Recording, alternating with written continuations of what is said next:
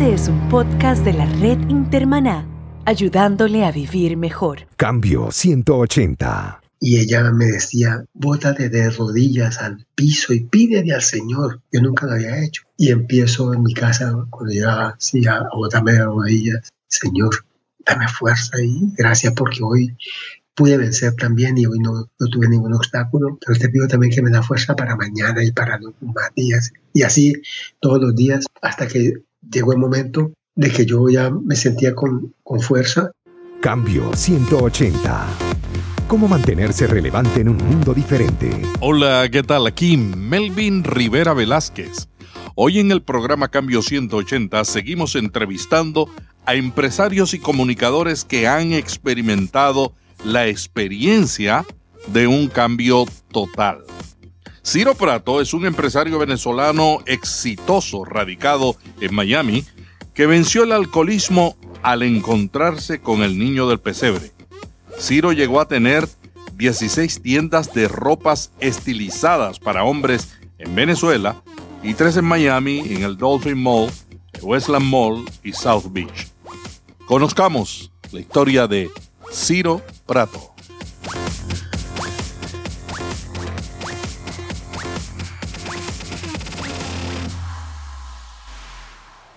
Esta edición de Cambio 180 es auspiciada por cristianos.com. Cambio 180. Bueno, en Caracas yo comencé como diseñador, teníamos una fábrica y gracias a Dios siempre estuve sin saber que tenía la protección del Señor, pero estuve protegido sobreabundantemente. Fue un éxito total porque mi hermana era también era la diseñadora del patronaje que hacía que la ropa quedara perfecta al cuerpo y yo me encargaba de hacerle el diseño de, la, de, lo que era la moda de la, de la ropa. Entonces ahí empezamos nosotros eh, venderle primero a, unas tiendas exclusivas de Caracas. En esa época eran un grupo de tiendas que eran las que todo el mundo iba a comprar allá. Hacíamos ropa de mujer. En cualquier mujer que quisiera sentirse que estaba en, lo, último, tenía que ir a comprar esas tiendas y por supuesto era nuestra, nuestra ropa el número uno en ventas en esas tiendas. Así fuimos creciendo, pero empecé a ver, ¿no? Nosotros podemos de repente fabricar otra marca más con diseños no iguales, en la misma tonalidad de la, de la moda que esté en el momento. Y así fue, y fue un éxito total para nosotros y para las tiendas que le vendíamos. Se fueron acercando más tiendas por departamento allá comprando y la producción fue creciendo, creciendo de una manera, gracias a Dios, sobreabundante.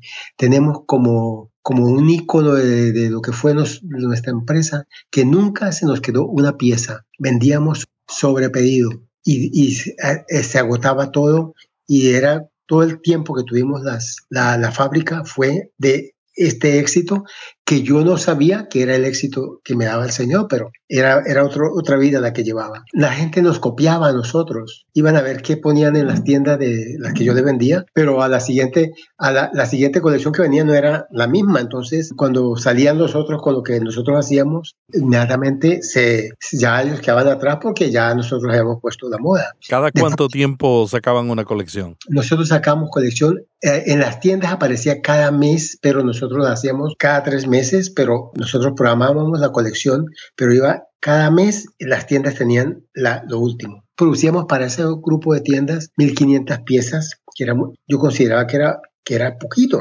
Pero entonces cuando ya vi yo el, el potencial que teníamos para toda esa gente pidiéndonos, di el salto que era un salto fuerte de producir 1.500 a producir 3.000 piezas adicionales más. Eso es una producción industrial, ¿no?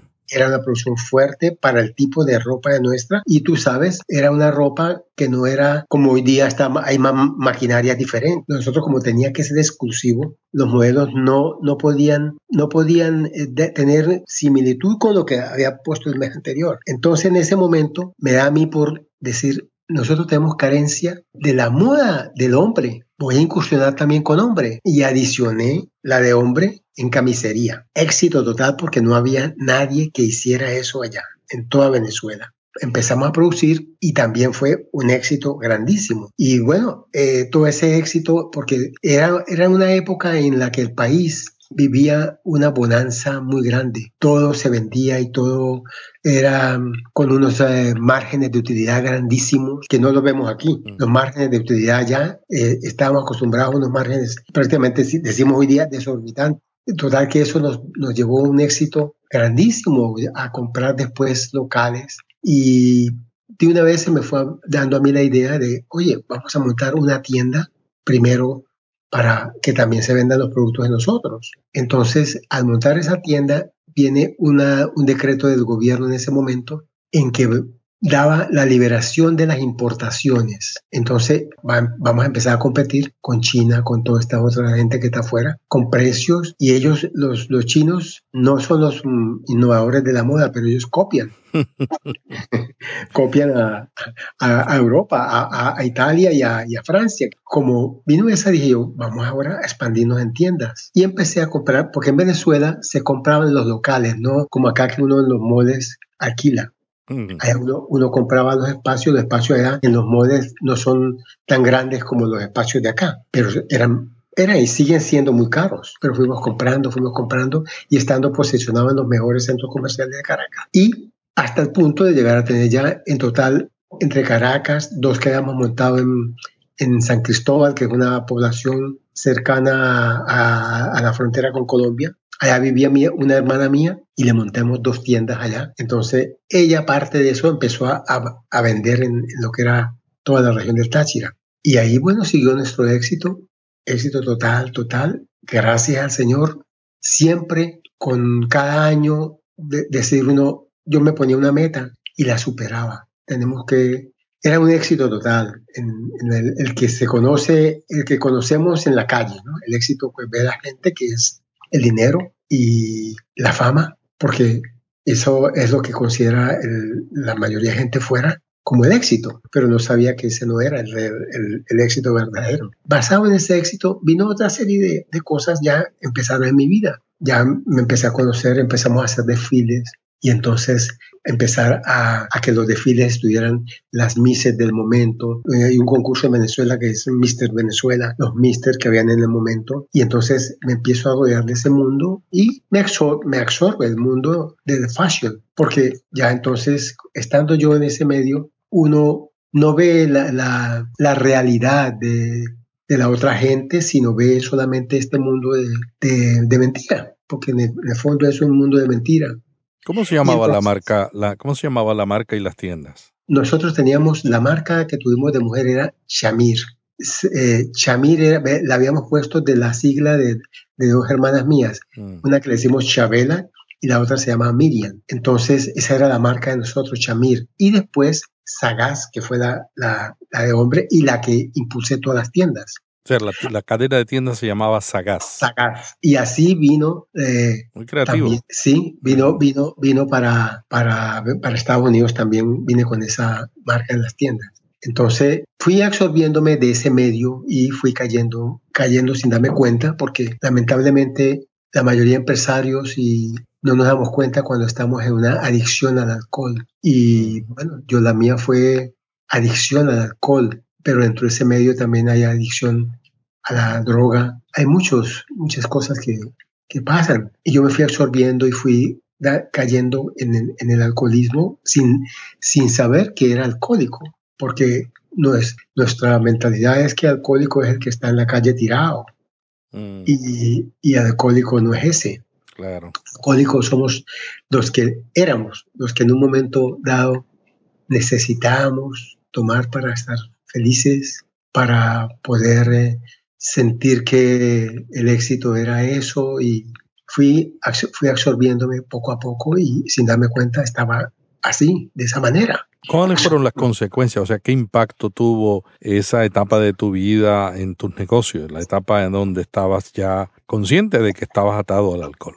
Gracias a Dios en mis negocios no, porque eso pasa todavía en empresarios, amigos míos de, allá, que están en el éxito empresarial y están en un, agarre de alcohol tan fuerte que ellos no saben que son alcohólicos. Se hace una reunión, una fiesta de cumpleaños y hay que sacarlo alzado mm. y, y, no, y ellos no saben que son, no aceptan que son, yo tampoco lo aceptaba, que era mm. alcohol y no saben que tienen que al tomar un trago en la noche, obligatoriamente tengo que tomarme un whisky porque yo con el whisky duermo súper bien. No se dan cuenta que, que, es el alcoholismo que los tiene ya que lo tiene uno agarrado.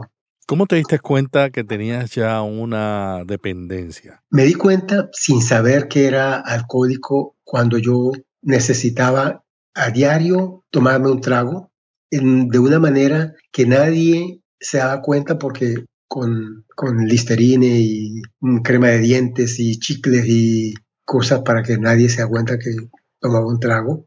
Mm. Yo sabía que, que, estaba con ese problema, pero no, yo creía que no tenía solución. La mayoría de personas que están en el, en alcoholismo no quieren estar en, en, el alcoholismo. Cuando llega la, depresión, no quisiera estar en, el alcoholismo, pero la depresión se arregla al otro día con otro trago. Y ahí empieza uno a trabajar el día con el alcohol. Y el alcohol sin darse cuenta. Y muchas veces, como el, el medio lo acepta, es un medio, el medio social, es normal. Lo primero que uno llegaba en Caracas a cualquier casa, eh, ¿cómo estás? Un whiskycito.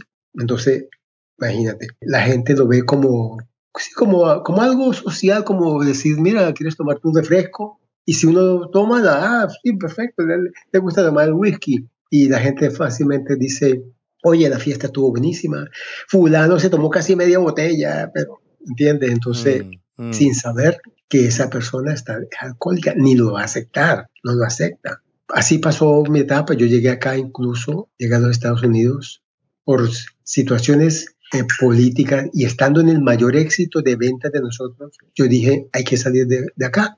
Aunque no quiera, quiero mucho el país, pero aquí hay que salir. Y me vine acá a los Estados Unidos. Fui vendiendo locales allá. No me afectó nunca la parte económica porque yo tuve muy bien organizado la parte, el esquema de empresarial. Mis, mis hermanas, una era la jefe de la, del departamento de contabilidad. Ahí estaba controlado todo otra hermana me ayudaba en la parte de inventarios. Y yo, con un cuñado mío, nos encargamos del control de todas las tiendas, que eso era increíble todo el día, una parte otra, chequeando.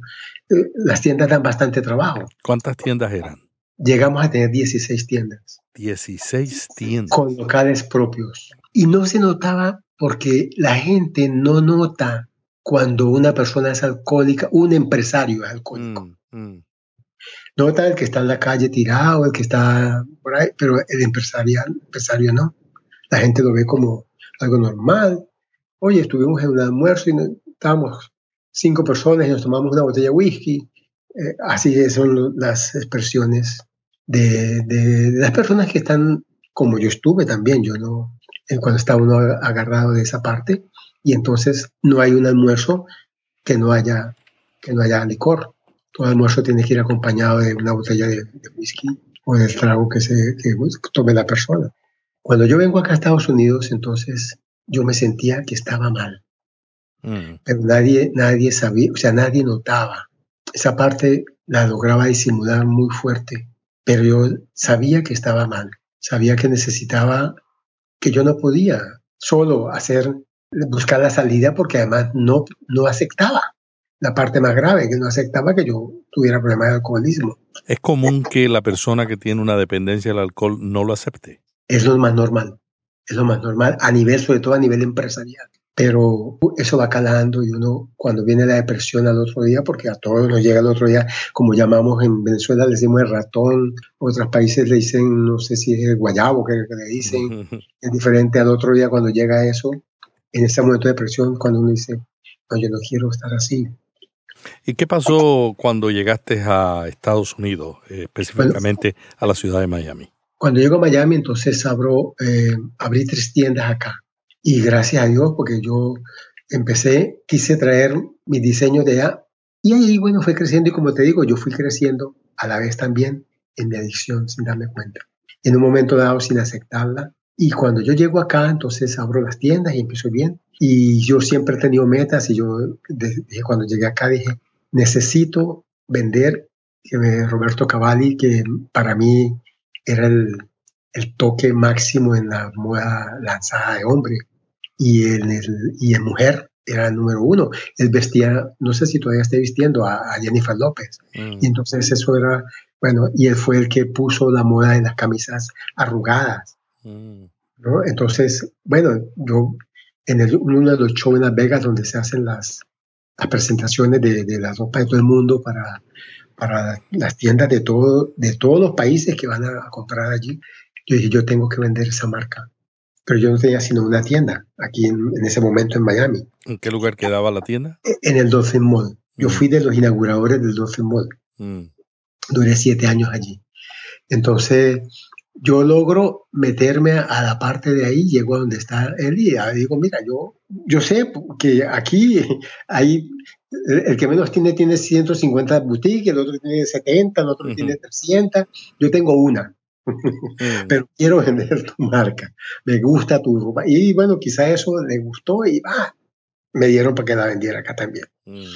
Y entonces empecé, bueno, y te digo, fue un éxito eh, fuerte también el Dolphin Mall iba creciendo en ese momento, bueno, a la altura que está en este momento, ¿no? Pero en ese momento iba creciendo porque se inauguró con nada más con, el 48% de las tiendas, pero fue agarrando fama y en ese momento, bueno, yo, yo eh, durante ese tiempo entonces digo yo, yo tengo que montar también una tienda porque aquí la, la moda se busca mucho en, en South Beach, entonces abrí una tienda en South Beach. Entonces, y después estando ahí, el gerente de la tienda de Westland Mall me llegó ahí al Dolphin. Mm. Y me dijo, mira, yo quiero que tú tengas una tienda en mi, en mi de esto. Entonces yo, bueno.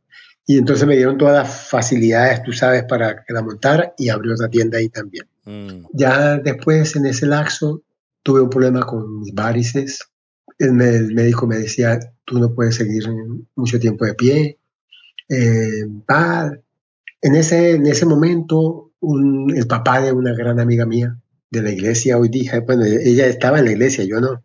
Mm. Ella, papá, iba todos los días a, mi apartamento con la Biblia. Yo, tú sabes, la Biblia en mi casa la conocía una muy bonita que tenían puesta en la sala, pero nunca la abrí. Cerradita. cerradita y a veces abierta en Salmo 23. Entonces, para la buena suerte. Exactamente, era así. Entonces, este señor, que Justo Vera, ya murió hace poco, mm. él iba y me leía pasajes de la Biblia mm. Y me leía Isaías. Y a mí, me, tú sabes, me gustaba, pero, pero ahí no pasaba de eso. A los médicos llegó un momento que me dijeron, en una avenida que yo venía de un show de Las Vegas y el vuelo dura cinco horas y allá son tres y cuatro días caminando en ese show todo el día. Cuando yo vengo del avión se me reventa una vena, una varice, y yo no me di cuenta. Cuando llego a, mi, a, mi, a mi apartamento, a quitarme la media, como no me da cuenta, la media había, la sangre había hecho costra y, y se viene, y pan, sale el chorro de sangre, y bueno, de ahí termina eso que de una cosa tan mínima como un alfiler, termina en una cosa como, como un quarter. Mm. Tres meses y cada día más grande, más grande, y él yo decía, justo me dijo el médico que yo iba a perder la pierna. No, cuando pases por las aguas, no te ahogarás, decía así. Mm. Cuando pases por el fuego, no te quemarás, ni la llama arderá en ti. Esa pierna va a estar siempre funcionándote, pero yo no oía, pero a mí se me grabó eso. Me sané y seguí en mi, misma, en mi vida igual. En ese tiempo que yo llego acá a Miami, entonces una gran amiga mía, la hija de, de Don Justo, una diseñadora famosísima en Venezuela, porque ella en ese momento estaba, llegó, ella llegó a ser la, el tope de los trajes de baño. Nadie, ninguna mujer que se, que se creyera que estaba en la moda, no podía dejar de usar un traje de baño que fuera Dorita Vera. Y ella llegó a, una parte que después será un testimonio que llevarán ustedes, pero en mi parte, ella comenzó a trabajar en, mi tienda del Dolphin Mall y ella todos los días me, decía, vamos a orar. Yo sí la oía y me parecía bien, ay, qué bien. ¿Sí? Nunca dije que no. Y eh, agarraba a mi cuñado también. y orábamos y bueno, sí, ya, de ahí no pasaba. Y ahí todos los fines de semana ella, Ciro, tienes que ir mañana a mi iglesia porque, ay, mira ya esto, el pastor, allí. Bueno, ah, sí, sí, yo voy a ir, yo voy a ir. En ese tiempo fue el pastor eh, Jorge Coto, que fue mi pastor hoy día, a la, a la tienda. Pues me lo presentó él y yo, así, tú sabes, así ah, como no, muy decente, pero nada más. Yo no, nunca había visto un pastor. Y entonces fue como tres veces y él, tú sabes, él, es una persona bastante discreta y habló conmigo así poco a poco y bueno, que Dios te bendiga y ya.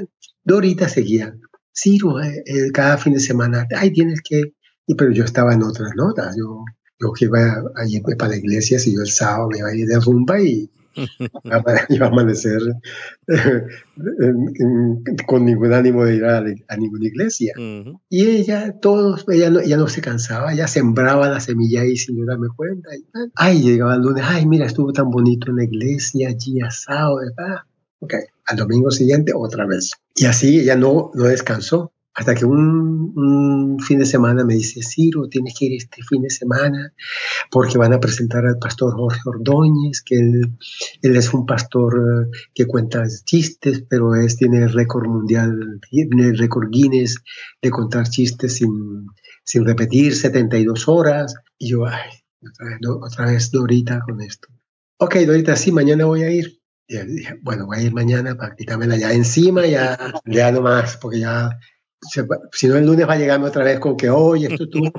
y me voy para la iglesia, pero Melvin, yo no fui a buscar al Señor. el Señor te encontró a ti. El Señor me estaba esperando. ¿Y cómo fue ese encuentro con el niño del pesebre? Me estaba esperando con los brazos abiertos.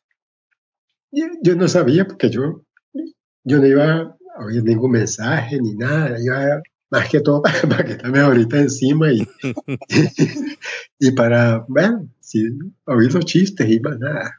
Pero el Señor siempre nos habla en el momento oportuno. Entre chiste y chiste el Señor te habló. El pastor eh, Ordóñez dio su testimonio y yo nunca había oído un testimonio de nada. Y nuestro pastor habla y, y, habló de los cambios. Si uno quiere cambiar, el Señor cambia. Y la verdad me, me sonó eso y me quedó, me quedó que yo llegué a mi casa. Era un 14 de febrero y te imaginas tener invitaciones esa noche para, para salir, tú sabes, a seguir en la rumba y, y para allí las amigas me llamaban y esto y yo cuando el pastor Coto habla y, ese mensaje me llega, él dice, para poder cambiar hay que querer cambiar. Y hay una sola persona que cambia, es un Dios. El, Dios que está en los cielos es el de los cambios. Y yo, pues, me fui a mi casa y mira, Melvin, apagué el teléfono. Yo dije, no voy a contestar ninguna llamada y no voy a salir. Bueno, y yo, Señor, si es verdad esto, yo oí este mensaje, pero yo quiero cambiar. Yo, yo me siento que yo no puedo, pero vamos a ver si tú me ayudas. Yo no sé qué haré, pero yo estaré dispuesto. Vamos a ver cómo hago. Melvin, pasé la noche bien, acostado a dormir, sin ningún problema, sin ningún trago. Al domingo siguiente y la semana, toda la semana rechacé las invitaciones de las amistades, porque el alcoholismo no es que ya llegué y se me quitaron las ganas, no. Es la fuerza que el Señor nos da para decir no y para empezar a luchar contra esa, esa fuerza del, del, diablo, del enemigo que te impulsa y que te muestra mujeres hermosas y que te muestra esto y que te muestra botellas de, del trago de una manera, de otra. Y empecé a luchar así. Y al domingo siguiente yo no tuve que invitar, ahorita no me tuvo que invitar. El domingo siguiente yo llegué a la iglesia.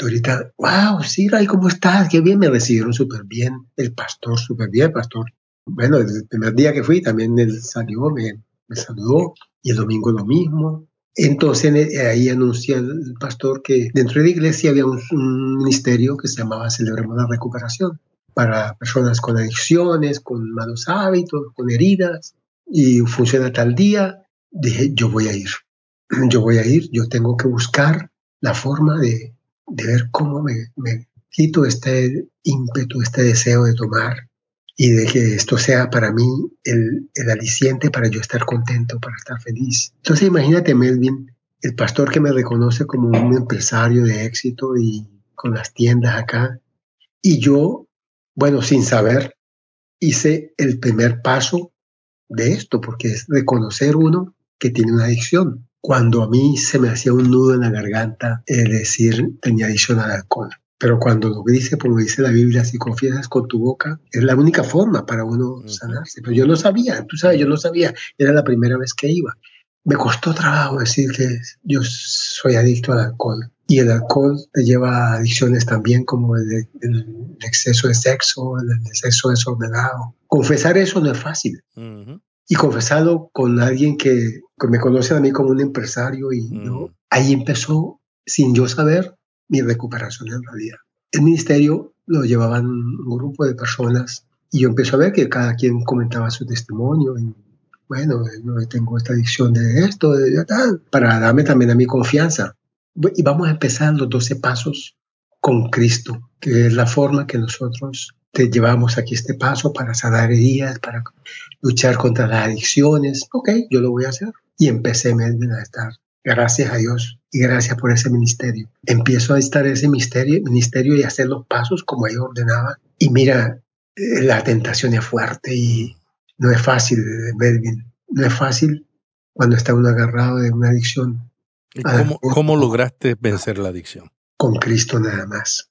No hubo otro. No hubo otro, porque fue el que me dio la fuerza. Y yo hacía los pasos que me mandaba ir, que, que hacíamos en, los 12 pasos que se siguen con, con la Biblia. Son, son, es un programa cristocéntrico y basado en las las ocho bienaventuranzas y los ocho principios básicos que tiene para la recuperación. Tú sabes, la tentación el sábado siguiente me llamaban el otro y para tú tener la fuerza decir, no, entonces mucha gente le tuve que mentir porque nadie iba a entender en el momento. No, que esto, que tengo un cumpleaños en otro lado, que tengo nada, para poder ir zafándome, zafándome hasta que yo, hasta que logro ya tener ya fuerza para decir, no, no, no voy no esto. Eh, Oye, te estás volviendo aburrido, ¿qué pasa? ¿Qué tal? ¿No? Hasta ahora no sabían en lo que estaba, ¿no? Llevaba como tres meses todavía en esa recuperación y tenía una, una, una entrevista aquí con una gente que venía de Portugal,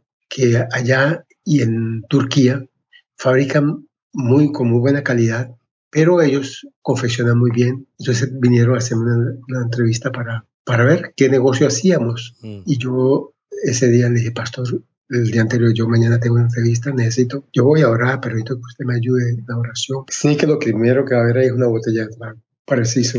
Llegó, fue mi primera, primera enfrentada a Primera prueba de fuego. Primera prueba de fuego. Y yo me siento en la mesa y tal, y ponen y un trago. No, gracias. ¿No tomas? No, yo no tomo. Imagínate, ¿no? Porque hmm. no puede decirle qué pasaba, sino, no, yo no tomo. Ya que se quedaron contentos. Ellos tomaron, nada, y me fui. Yo dije, pastor, logré vencer. Y así, tú sabes, duré en el, con los pasos esos y yo apoyándome en Cristo todos los días. Señor, dame fuerza hoy para poder que cualquier tentación que se me presente la pueda, la pueda declinar, que pueda decir no. Aprendí que, porque ahí había una señora dentro del ministerio que ya tuvo muchos años adicción al alcohol y también droga. Y ella me decía, bótate de rodillas al piso y pídele al Señor. Yo nunca lo había hecho. Y empiezo en mi casa, cuando llegaba así, a, botarme de rodillas. Señor, dame fuerza y gracias porque hoy pude vencer también y hoy no, no, tuve ningún obstáculo, pero te pido también que me da fuerza para mañana y para los más días. Y así todos los días hasta que llegó el momento de que yo ya me sentía con, con fuerza, haciendo todo lo que dicen los principios, porque a uno le recomiendan, no te acerques al fuego, no juegues con la candela, que mira que vamos a, a tal parte que tú no tomas, no, gracias, no voy, porque era acercarme al fuego. Todavía ahí al, año yo me sentía que estaba recuperándome, pero todavía podía caer fácil. Bueno, siempre podemos caer, porque no, no te sientas eh, libre porque puedes caer nuevamente. Entonces, no, yo no, no voy a ir, no me voy a, arriesgar. Llego a Caracas al año, al fin de año, y por supuesto todas las amistades de allá, mira, te veo, un desfile, ah, bueno, como no, yo voy. No le llegué a nadie. Y entonces empieza la gente, hasta que uno de, de mis grandes amigos él ha sido el dueño de las discotecas más famosas que habían allá. A él le comenté que en lo que estaba y que yo no iba a ir porque me decía, vente que hoy a ver, pero no, no, mira, no voy a ir por esto y necesito que si tú eres amigo mío me ayudes. No voy a ir. Nos vemos mañana, vamos a almorzar, no quiero sentarme donde haya trago. ¿Ok? Y me, y me ha respetado eso hasta el momento.